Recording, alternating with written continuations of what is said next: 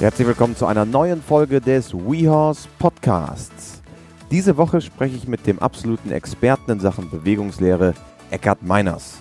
Er ist seit vielen Jahren der erste Ansprechpartner für Reiterfitness und Gesundheit, Verbesserung der Bewegung von Pferd und Reiter und auch einer der Begründer des Franklin Belle Hypes, der seit einiger Zeit inzwischen unterwegs ist.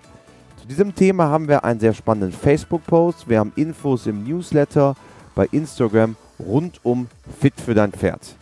Bevor wir starten, auch noch ein Hinweis in eigener Sache. Falls dir unser Podcast gefällt, freuen wir uns total über eine 5-Sterne-Bewertung. Das hilft auch anderen Menschen, diesen Podcast noch näher zu bringen. Nun aber das Interview mit Eckhard Meiners. Viel Spaß!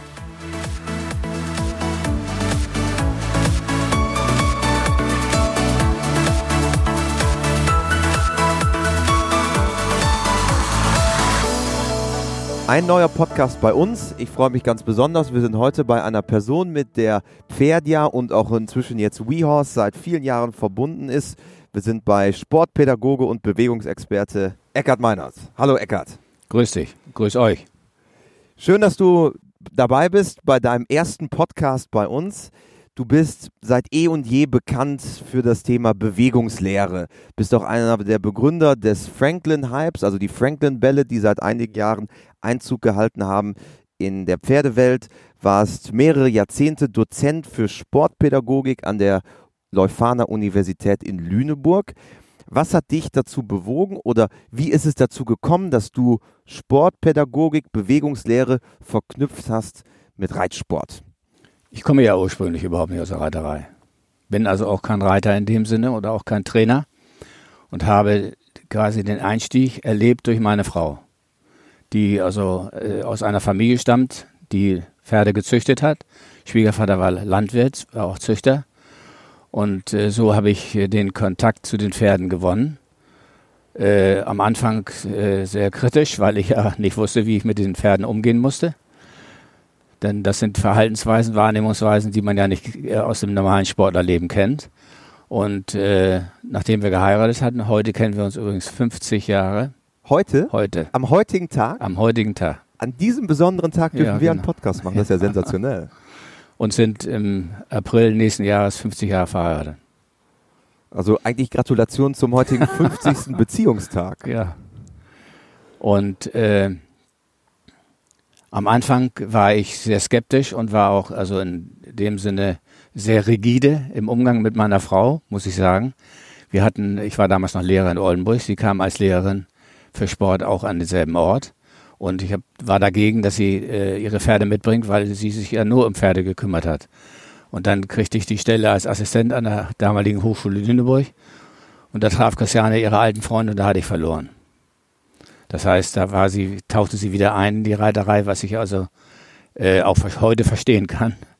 Und es gibt ja so einen netten Spruch, den äh, ein äh, internationaler Ausbilder mal zu dieser Situation gesagt. Er hat versucht, ich hatte, hätte versucht, Christiane äh, mit blanker Kandare äh, ein Jahr äh, durchs Genick zu reiten. Das ist mir nicht gelungen und seitdem stehe ich doppelt ausgebunden in der Küche und muss abkauen.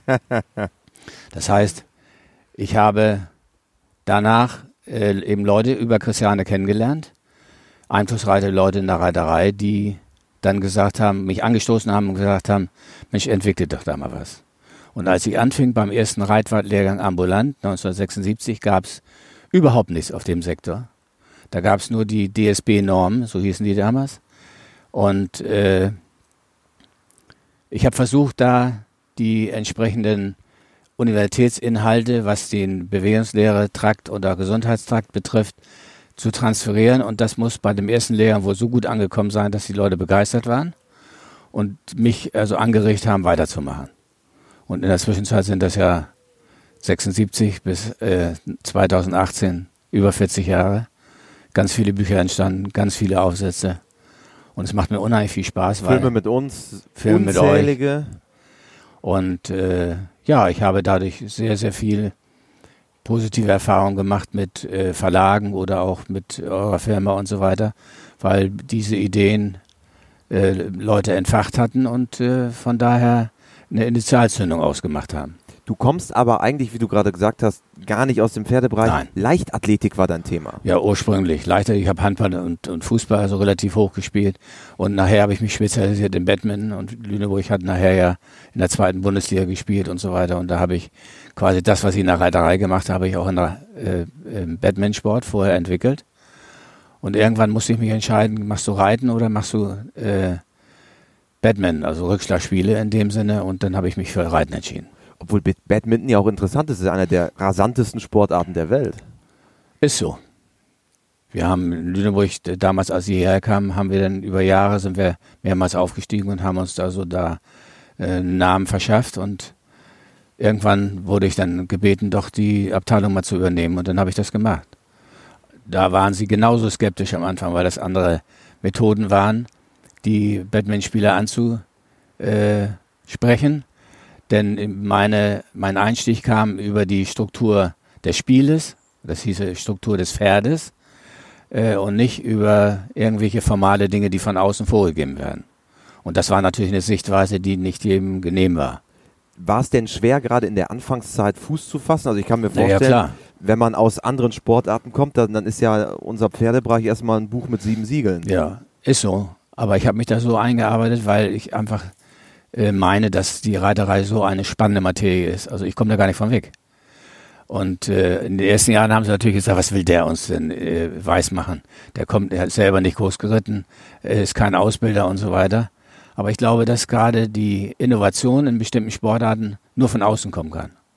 Weil man selber, wenn man in der Materie groß geworden ist, so ein bisschen betriebsblind werden kann. Muss nicht. Und was ist genau, was dich daran fasziniert? Also beim, beim Leichtathletiksport geht es nur gegen die Zeit beispielsweise. Jetzt oder in die Höhe oder in die Weite. Jetzt ist es beim Pferdesport ja so, man hat noch den Sportpartner mit dabei. Was ist für dich das Faszinierende im Gegensatz zu den anderen Sportarten, wo du vorher warst? Das Faszinierende ist, wenn der Reiter entsprechend angesprochen wird, hat er den Einstieg zur Harmonie mit dem Pferd. Und ich habe über Jahrzehnte ja gesehen, mit welchen Kleinigkeiten man Reiter verändern kann und plötzlich zeigen die Pferde ganz andere Abläufe. Das Pferd macht keine Fehler. Wir machen sie. Und das zu verstehen ist eine ganz wichtige Sache. Aber das war schwer zu vermitteln am Anfang, vor allen Dingen durch einen Mann wie mich, der eigentlich nicht aus der Reiterei kommt. Also fehlende Akzeptanz zu Anfang. Ja, total. Heute fragt da keiner mehr nach. Ja, und ich bin ja damals auch äh, sehr dankbar gewesen, dass zum Beispiel Heike Kemmer ganz offen an mich herangetreten ist und ich konnte mit ihr äh, viele Dinge experimentieren und die war für alle Dinge, sagen wir mal, aufgeschlossen und da habe ich natürlich unheimlich viel gelernt auf dem Sektor. Also auch lernen von den Besten in dem Bereich. Genau.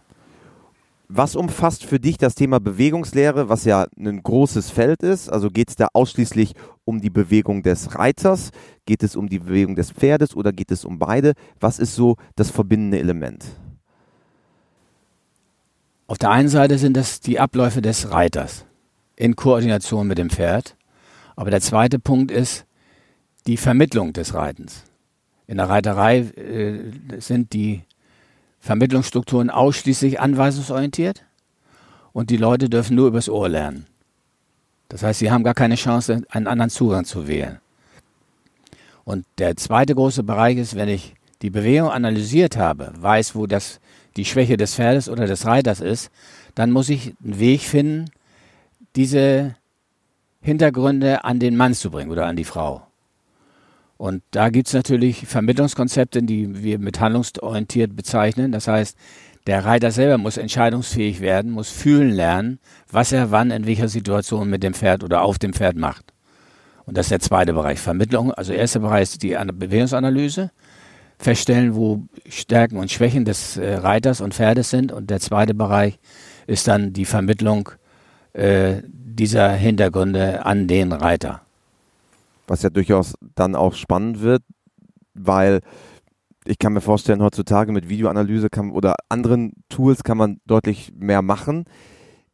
Thema Bewegungsanalyse, was, worauf achtest du? Jeder Reiter ist unterschiedlich. Was sind für dich da die Komponenten? Also der Dialog muss geführt werden zwischen Reiter und Pferd über das Becken des Reiters mit dem Rücken des Pferdes. Jede kleine Störung des Beckens des Reiters führt dazu, dass das Pferd seine Bewegungsübertragung von der Hinterhand zum Pferdemaul nicht leisten kann. Und da setze ich primär an. Aber die äh, Probleme, die im Becken entstehen, müssen nicht unbedingt nur im Becken gelagert werden. Das heißt, das Becken wird sehr stark determiniert auch durch den Kopf, durch die Kopfgelenke oder auch durch die Art, wie ich das Pferd, ich sag mal, also schicke. Die, die, die Beckenkopfgelenke, oder? Nein, die Kopfgelenke. Das heißt, das, der erste, das erste Gelenk ist der äh, Übergang Schädel-Atlas. Ja. Der zweite ist der Ad Übergang Atlas-Axis. Also an der Wirbelsäule. An der Wirbelsäule. Ja. Der, der erste Übergang macht nur leichte Bewegung links, rechts, vorne, hinten. Und der zweite hat Drehmomente. Und wenn diese Gelenke fixiert sind, ist automatisch das Becken fixiert. Und diese Korrespondenzen, die muss ich entdecken. Die kann ich nicht sehen, weil die Leute ja nicht nackt reiten.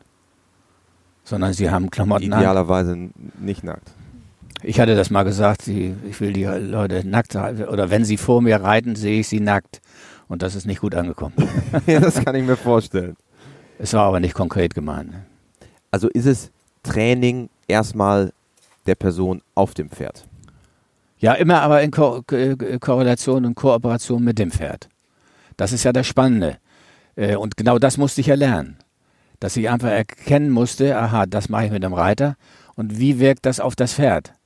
Und das konnte man nur verstehen durch auch das äh, Begreifen der Reitlehre. Und da hatte ich eben einen äh, sehr, sehr guten Reitlehrer, Jochen Königke, äh, lebt in, in, in Soltau, von dem ich unheimlich gelernt habe, weil er der Didaktiker für mich in der Reiterei ist, der die elementaren Dinge des Reitens und seiner Vermittlung wirklich äh, zu leisten vermag.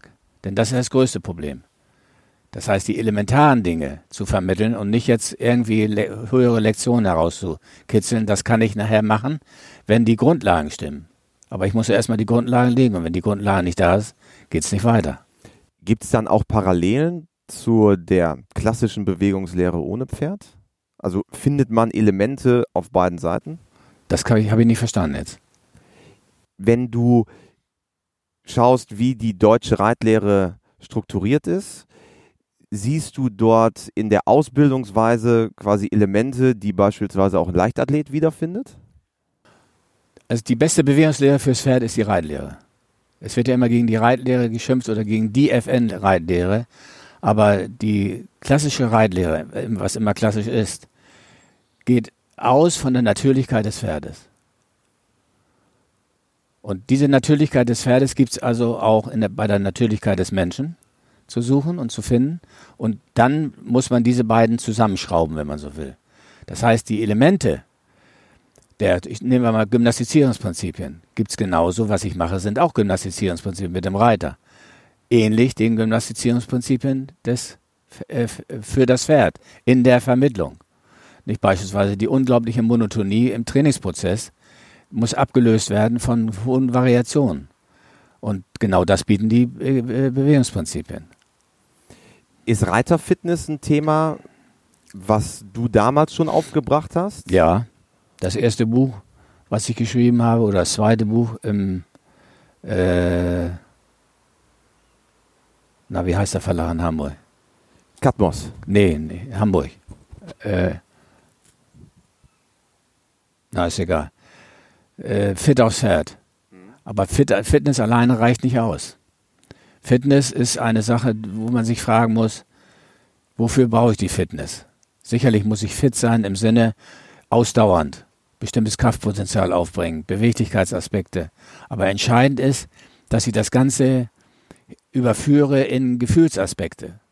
Das heißt, dass ich erlebe, was passiert unter mir oder im Pferd über meinen eigenen Körper, um dann aufs Pferd einzuwirken. Denn erstmal kommt das Pferd dran, bevor der Reiter initiiert wird. Denn die äh, große Masse bewegt immer die kleine. Und wenn ich mich nicht erstmal total dem Pferd anpassen kann, kann ich auch nicht einwirken. Also ich schaue erstmal, dass ich quasi mit dem Pferd klarkomme, in Anführungsstrichen, und dann schaue ich, wie kann ich meine eigene Fitness beispielsweise verbessern. Ja, und wo sind Defizite?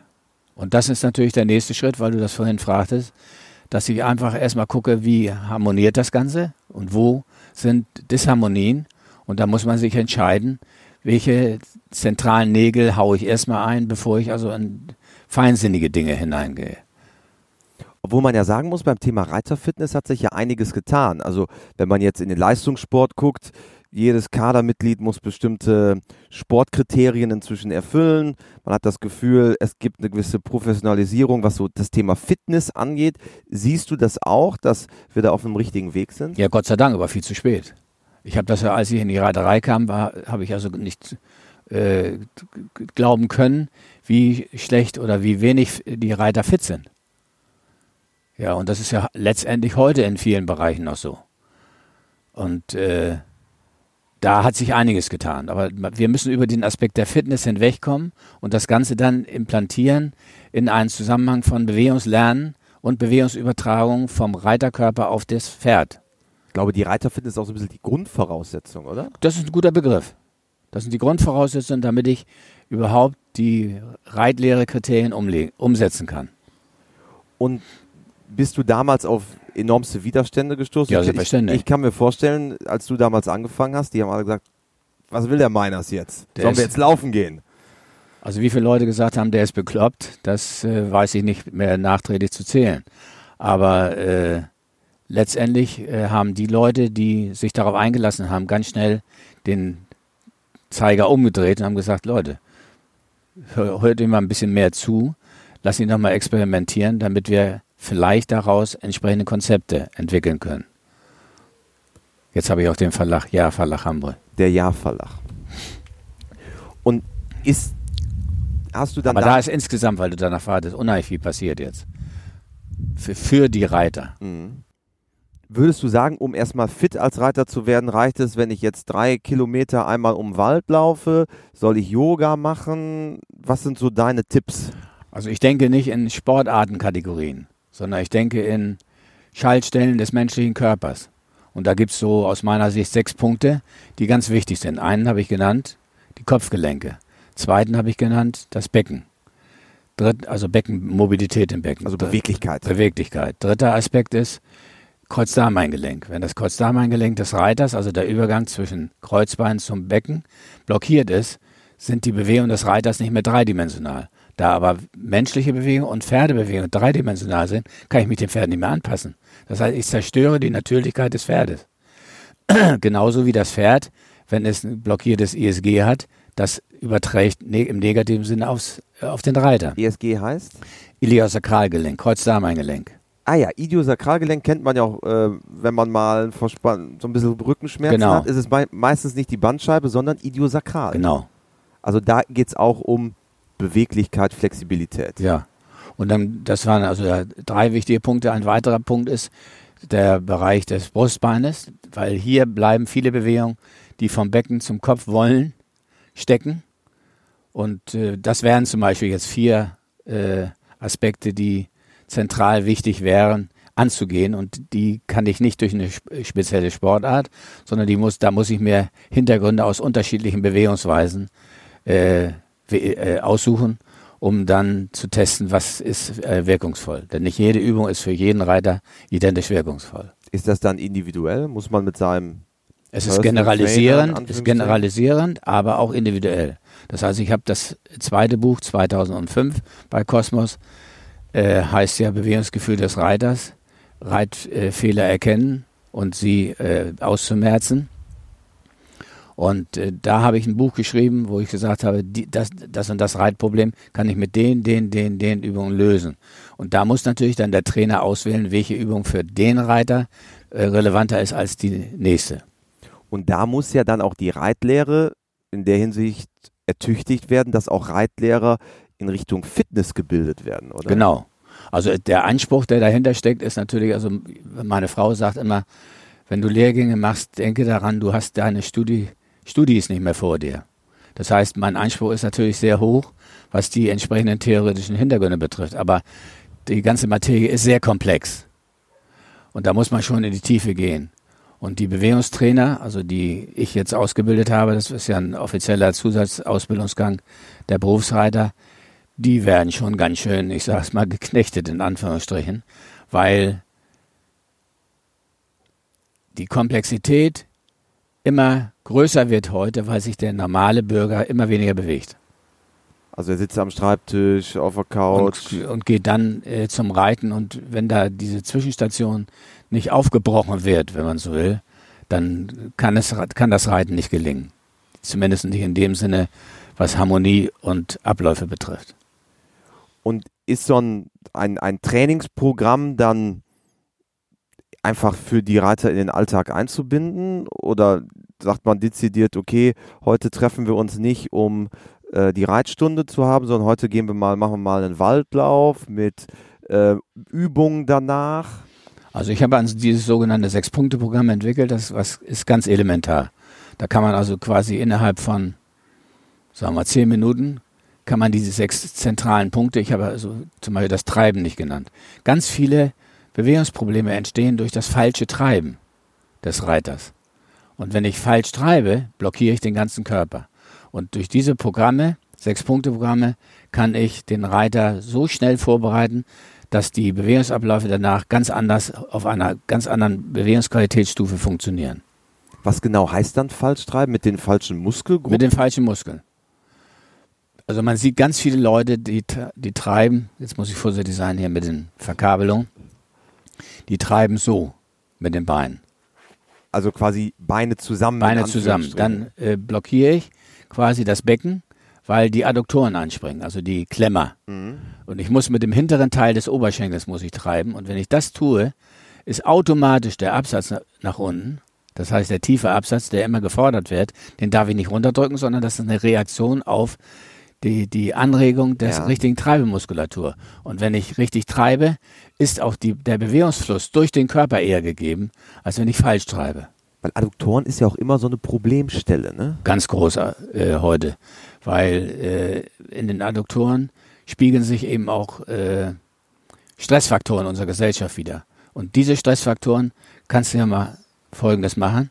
Pack mal deine Fäuste zwischen die Knie ja. So, und jetzt drück mal die Knie zusammen, also falsches Treiben, richtig zusammen. Mhm. Und, und halt mal und realisier mal, wie weit das durch deinen Körper fließt oder nicht fließt.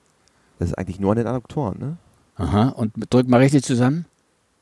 Das habe ich schon gesehen. Ja. Merkst du, dass da plötzlich ja, ja. der Kopf sich verstellt? Das heißt, wenn ich falsch treibe, blockiere ich den Kopf und damit kann der Reiter nicht mehr mitschwingen. Und das ist dann quasi Auswirkung auf den gesamten Sitz. Total. Das ist die Basis, die dann von vornherein verloren geht. Also muss ich die richtigen Muskelgruppen für die richtige Aktion, ich nenne es jetzt mal Aktion in Anführungsstrichen im Sattel, also Treiben beispielsweise oder eine halbe Parade, eine ganze Parade, darauf muss ich dann das Training der Muskelgruppen ausrichten. Richtig, und deswegen kann ich das nicht mit einer Sportart, in sich geschlossenen Sportart, sondern ich muss mir spezifische Abläufe aus unterschiedlichen Bewegungsansätzen heraussuchen, um das dann zu transferieren. Und das ist ja auch ein spannendes Feld, weil damit verknüpft man ja mehrere oder viele Sportarten oder Bereiche mit dem Pferd. Ganz genau. Und du hast jetzt natürlich die letzten Jahrzehnte ganz genau beobachtet, hast selber gesagt, es entwickelt sich sehr, sehr viel. Du hast mal gesagt, der beste Tierschutz ist der gut sitzende Reiter. Wir haben jetzt viel über den Reiter ich gesprochen. Ich glaube, das kommt nicht von mir, das kommt von Hannes Müller, Leiter Deutschen Reitschule. Okay, dann, dann Aber das ist mein Hintergrund. Ja. Also das äh, kann ich nur unterstreichen. Jetzt haben wir über den Reiter geredet, also richtige Muskelgruppen ähm, für die richtige Aktion, die dann im Sattel passieren soll. Das hat ja auch fundamentale Auswirkungen auf das Pferd. Schaust du dir auch die, den Bewegungsapparat des Pferdes dann an? Immer. Ich habe mein primärer Fokus ist natürlich der Reiter, aber dann kommt der nächste Schritt, dass ich mir sofort das Pferd angucke. Oder umgekehrt, bevor ich anfange beim Reiter, gucke ich mir die Bewegungsabläufe des Pferdes an. Und dann erst fange ich an, beim Reiter zu suchen. Also wenn abgeritten wird und so weiter. Da verschaffe ich mir einen Überblick und dann meine ich in gewisser Weise Kenntnis zu haben, wo Stärken und Schwächen des Pferdes sind. Und das muss ich jetzt in, in Verbindung bringen mit dem Reiter. Also dass man quasi den Reiter auf das Pferd abstimmt. Genau. Worauf achtest du dann bei einem Pferd zur Beurteilung der Bewegung? Für mich sind die mechanischen Abläufe ganz wichtig. Also nicht im negativen Sinne mechanisch, sondern die Bewegungsübertragung. Wie aktiv ist die Hinterhand? Wie fließt die Bewegung über Gruppe, Rücken zum Pferdemaul und so weiter? Das ist wie beim Reiter. Das heißt, wenn ich richtig treibe, fließen die Bewegungen durch den Körper. Wenn das Becken flexibel ist, äh, entsteht da kein äh, muskulärer Stau, wenn man so will, um das elementar auszudrücken. Und genauso ist es beim Pferd. Und einfach den Reitern auch zu vermitteln, wenn sie richtig treiben, dass das Pferd eine ganz andere Qualität hat. Nicht äh, Hannes Müller, weil wir gerade ihn Mhm. genannt haben, hat mal gesagt, äh, dass äh, ich die Pferde so schnell verbessern kann, weil ich den Reiter verbessere. Er hat gesagt, wenn Meiners 10% der Summe kriegen würde, die, da, die er die Pferde teurer macht, dann wäre er mehrfacher Millionär. Das wäre eigentlich eine schöne Geschichte. Könntest du eigentlich fordern. 10 Prozent. Ja, damit ist ja nur äh, angedeutet, dass äh, die äh, optimalen Bewegungsabfolgen des Reiters äh, sich sofort beim Pferd widerspiegeln. Und das fasziniert mich ja. Aber das zeigt ja auch, dass da einfach unglaubliches Potenzial auch schlummert. Unglaublich. Unglaublich. Ich kann nicht begreifen, und ich höre das ja immer wieder auch von meinen Bewegungstrainern, es gibt ganz, ganz viele Leute, also Bewegungstrainer auch, die Lehrgänge machen, die Leute sind alle begeistert. Aber die kommen oft nicht wieder. Denn sich morgens zum Beispiel hinzulegen, ein Programm zu machen oder vorm Reiten bestimmte Dinge zu tun, kostet Disziplin. Das sind ja auch kleine Dinge, die ich quasi auf der Matte zu Hause im Wohnzimmer Ich kann mit so viel elementaren Dingen, also äh, den Reiter vorbereiten aufs äh, äh, Reiten nachmittags, das ist unglaublich. Und wenn ich das äh, implantiere in meinen Tagesablauf wie Zähne putzen, dann kann ich es auch morgens meinetwegen machen oder mittags machen und das hält, das verändert die ganze Struktur des Reiterkörpers, sodass er, wenn er abends reitet, davon auch noch profitieren kann. Am es, besten ist natürlich, wenn man es vorher macht. du hast es gerade angesprochen, du bildest auch aus, Bewegungstrainer in dieser Lehre, die du gerade beschrieben Ja, genau. hast. Wie werden die Lehrer geschult? Was, was erfährt man dort? Also erstmal erfährt man, dass es äh, Bewegungsabläufe von außen gibt und von innen. Das heißt, ich muss von den äußeren Abläufen des Reiters oder auch Pferdes auf die inneren Vorgänge schließen können. Beim Reiter ganz wichtig die ganzen sozialpsychologischen Effekte, die negativ eingreifen in Bewegungsabläufe, in auch Lernprozesse. Das ist ein erster großer Schritt. Also ich sage, nenne das Außensicht und Innensicht zu Also quasi unterscheiden die Gedanken. ja, ja, innere Abläufe, Mhm. was passiert da, mental und so weiter, und äußere Abläufe, muskuläre. Und das Ganze muss ich ja verbinden. So innere wären zum Beispiel, ich habe Angst vorm Ausreiten Zum Beispiel. und sitze deswegen anders. Ja, oder auch Bewegungsübertragungen von innen, die dann durch negative Gedanken äh, zerstört werden. Das muss also Grundlage sein, dass man weiß, das, was ich sehe, ist nur ein Teilbereich dessen, was verändert werden muss und verändert werden kann. Und dann geht's eben ran an anatomisch-physiologische Hintergründe. Dann geht's an Vermittlungshintergründe. Also das, was ich von am Anfang gesagt habe, wird implantiert in, die, in das ganze Curriculum, was steht, was ja auch in den Büchern wiederzufinden ist, äh, bis hin zu äh, der Reduzierung der Komplexität dann eben auf diese sechs Punkte. Da kann man mit einsteigen, aber kann das nachher wieder auch reduzieren auf diese sechs. Und mit diesen sechs Punkten und der Ausbildung bist und warst du ja auch extrem gefragt. Beispielsweise hast du viele Jahre mit Heike Kemmer zusammengearbeitet, Ja. Olympionikin im Dressursport für Deutschland. Ist es dann wirklich so, dass man Leute auf Top-Niveau dort nochmal damit das Quäntchen besser macht? Aus meiner Sicht absolut. Und das ist ja auch aufgenommen von der FN heute. Wir, wir haben ja entsprechende Mediziner, wir haben entsprechende Bewegungslehrerkompetenzen äh, implantiert jetzt in die ganze St- Struktur der, des DOKRs und so weiter, was ich toll finde, dass das also aufgegriffen worden ist. Es hätte aus meiner Sicht eben viel früher kommen können. Bist du mit so einer Heike Kemmer dann wirklich rausgegangen und sagst, okay, wir machen diese Übungen jetzt? Oder ist es eher die Analyse von außen und du hast hier und da mal einen Tipp gegeben? Wie, wie Nein, ist so die Zusammenarbeit dann? Also die Situation war die, dass wir, dass sie immer, sagen wir mal, unterschiedliche Pferde geritten hat, dann äh, auch demonstriert hat, wo Probleme sind und dann haben wir versuch, beide versucht, den Weg zu finden, aus diesen Problemen herauszukommen. Und das war eine ganz wichtige Sache und je älter man wird, ich weiß nicht, was Heike heute noch macht, die äh, ist ja entsprechend auch ins, in die Jahre gekommen, sage ich mal so, aber äh, ich glaube, dass sich das für sie damals sehr schnell positiv ausgewirkt hat auf ihre eigenen Kompetenzen und ich meine, sagen zu können, dass so auch die Struktur ihres Unterrichts äh, sich verändert hat. Und die Struktur ihres Reitens.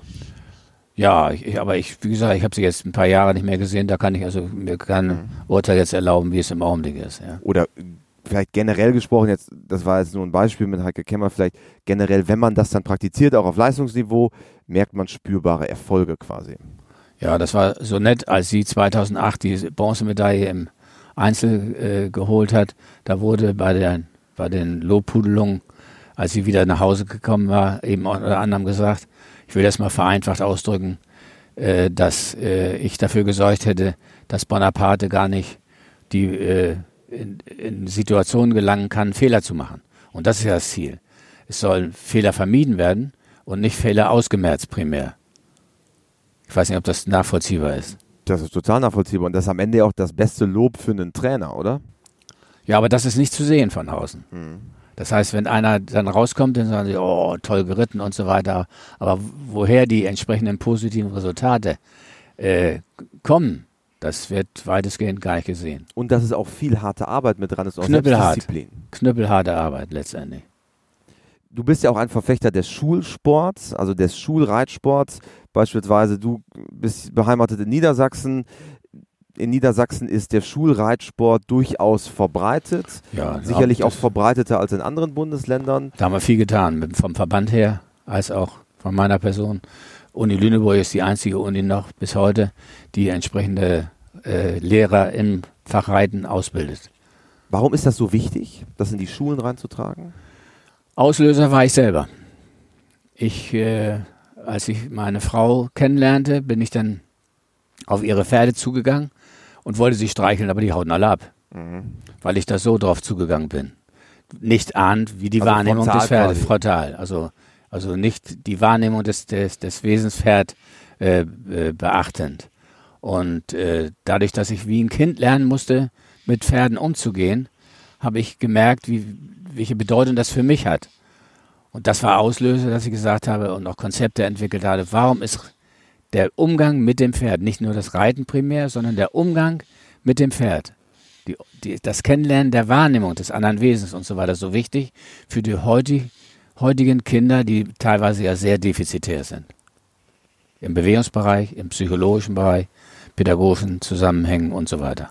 Das ist ja auch am Ende eine super Ausbildung, wenn man mit Pferden zu tun hat. Ja. Sowohl mental als auch körperlich. Ja, das muss man sagen. Aber der, da hat die FN damals 1990 sofort dieses, diesen Funken aufgegriffen.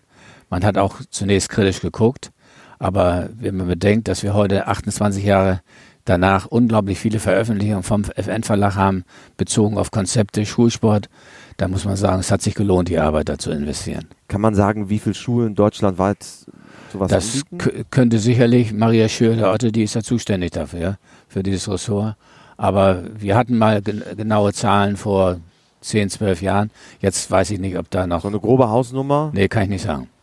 Aber Nee. in, in Niedersachsen sind es schon einige, muss man sagen. Deutschlandweit. Ja, und wir, schätzen- wir haben ja auch hier in, in äh, Lüneburger Bereich eine Oberstufenklasse gehabt, wo man also Reiten, den Kurs Reiten als Prüfungs, äh, in, im Rahmen der Zensuren des Prüfungsamts, Prüfungsfaches äh, akzeptieren wollte und äh, konnte.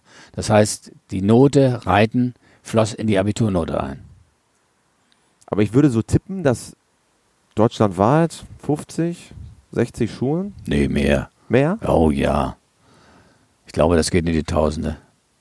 Ach wirklich? Ja, ja. Das hätte ich gar nicht gedacht. Also nicht jetzt im, im Sinne der Ausbildung, sondern äh, äh, Tageskurse, äh, entsprechende, wenn Schulen äh, offene Konzepte haben, dass die also externe oder Kooperation mit Vereinen, nein, da passiert schon eine ganze Menge mehr. Nun bist du ja auch ein Verfechter der Franklin-Bälle. Sibylle Wiemer war vor einigen Wochen bei uns im Podcast, mit der haben wir schon so ein bisschen drüber geplaudert, wie es damals anfing. Wie bist du auf die Franklin-Bälle gekommen? Also der Auslöser äh, an die Franklin-Bälle zu gelangen war die Auseinandersetzung mit den Faszien. Und das war ein Thema, was ja universitär geprägt war. Das heißt, ich habe diese Seminare in der Uni gemacht und habe mich jahrelang mit Faszien auseinandergesetzt. Wa- Was genau sind nochmal Faszien? Ich glaube, Faszien ist Bindegewebe. genau, da kursieren ja auch relativ ja, viele ja, und ver verbindet quasi alle Teile des menschlichen Körpers untereinander und miteinander.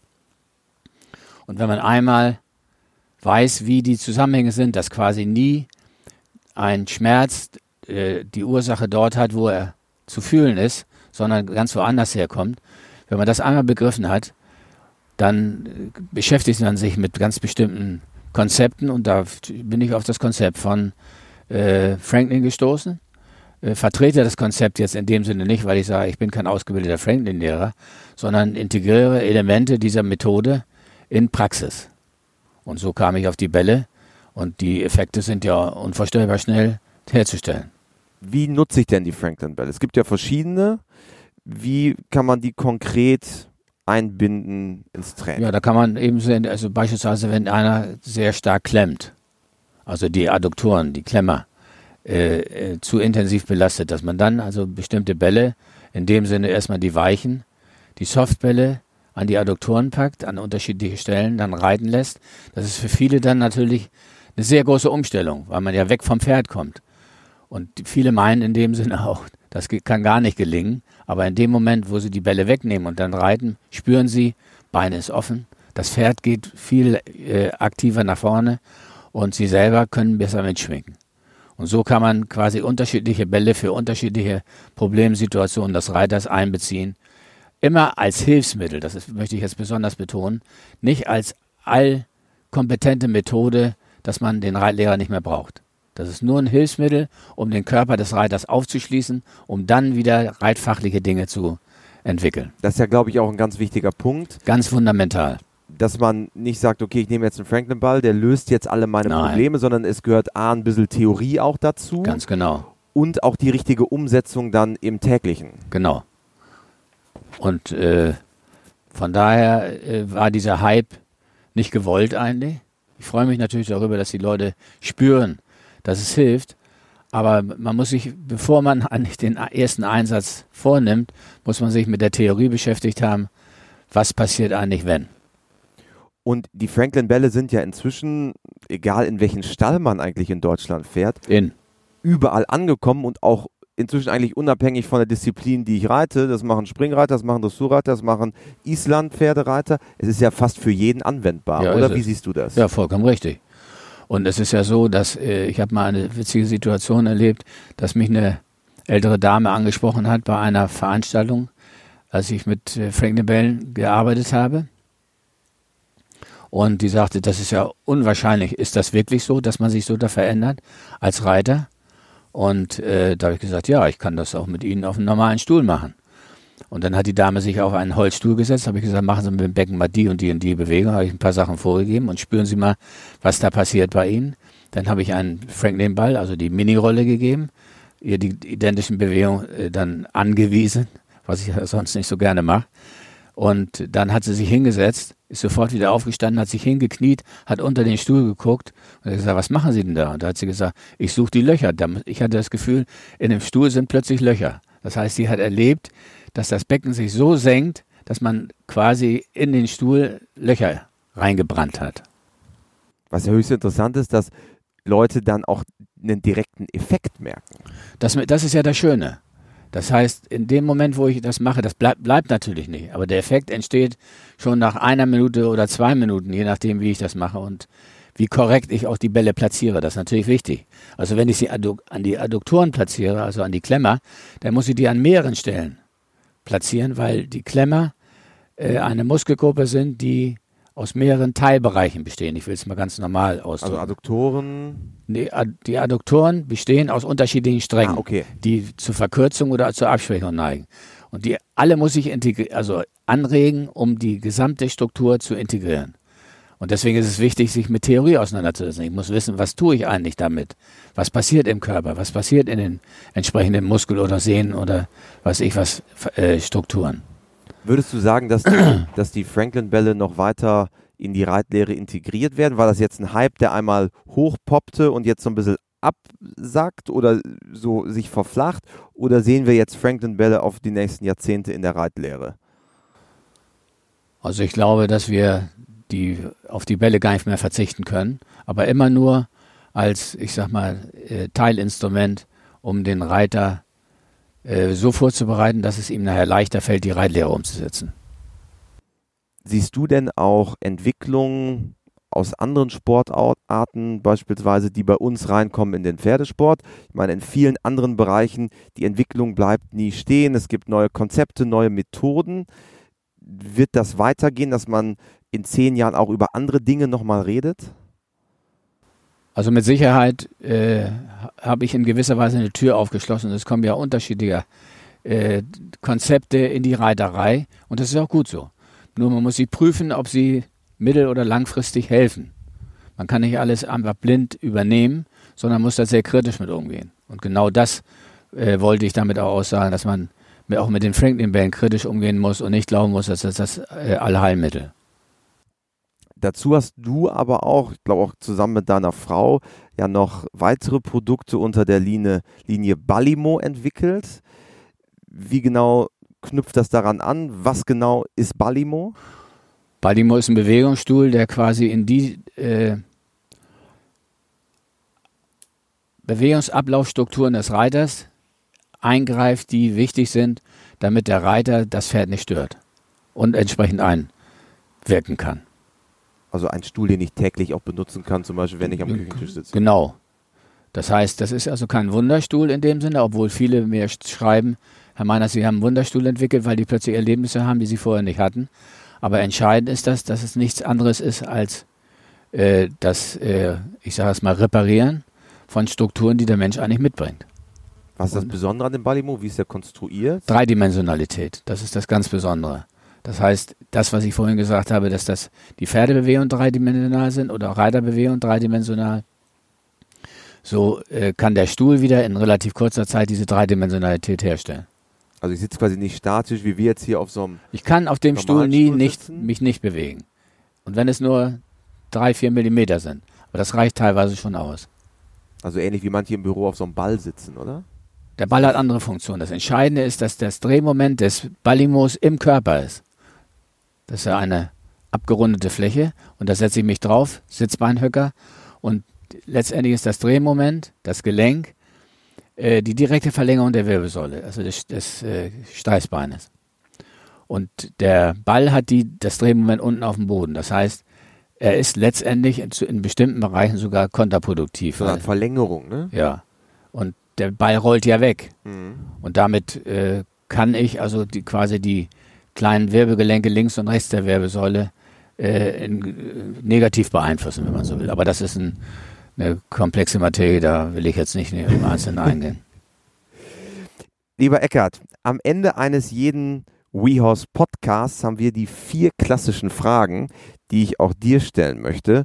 Und die Frage Nummer eins ist, hast du ein Motto, nach dem du lebst?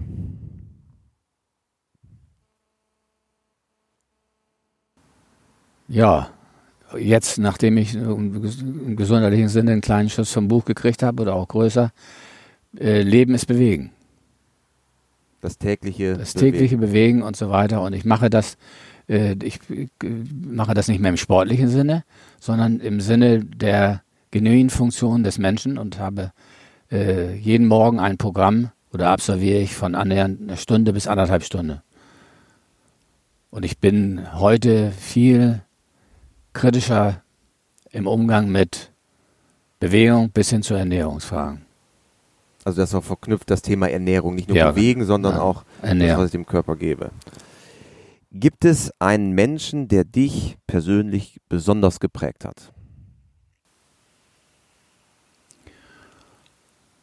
Also, äh, in der, also im reitfachlichen Sinne müsste ich also eine ganze Reihe äh, nennen, aber ich will in dem Zusammenhang mal zurückgreifen auf äh, Familie. Das heißt, der, die Chance, die meine Frau mir gegeben hatte, auch innerhalb der Familie zu experimentieren und das mögliche Umsetzen bestimmter Ideen von mir durch die älteste und auch die zweite Tochter haben mir unheimlich viel gegeben, da habe ich sehr viel gelernt. Und die, wenn diese Diskussion nicht immer in der Familie gewesen wäre, äh, hätte ich in, mit vielen Dingen nicht so überzeugend nach außen treten können. Dann der nächste Schritt erst waren entsprechende Ausbilder, wie ich vorhin genannt hatte, zum Beispiel Königke oder äh, Hannes Müller und so weiter, könnte ich noch einige nennen. Okay. Wenn du Reitern oder Pferdemenschen dieser Welt eine Sache im Umgang mit Pferden mit auf den Weg geben könntest, was wäre es? Das ist natürlich vermessen jetzt aus meiner Position, da was zu sagen.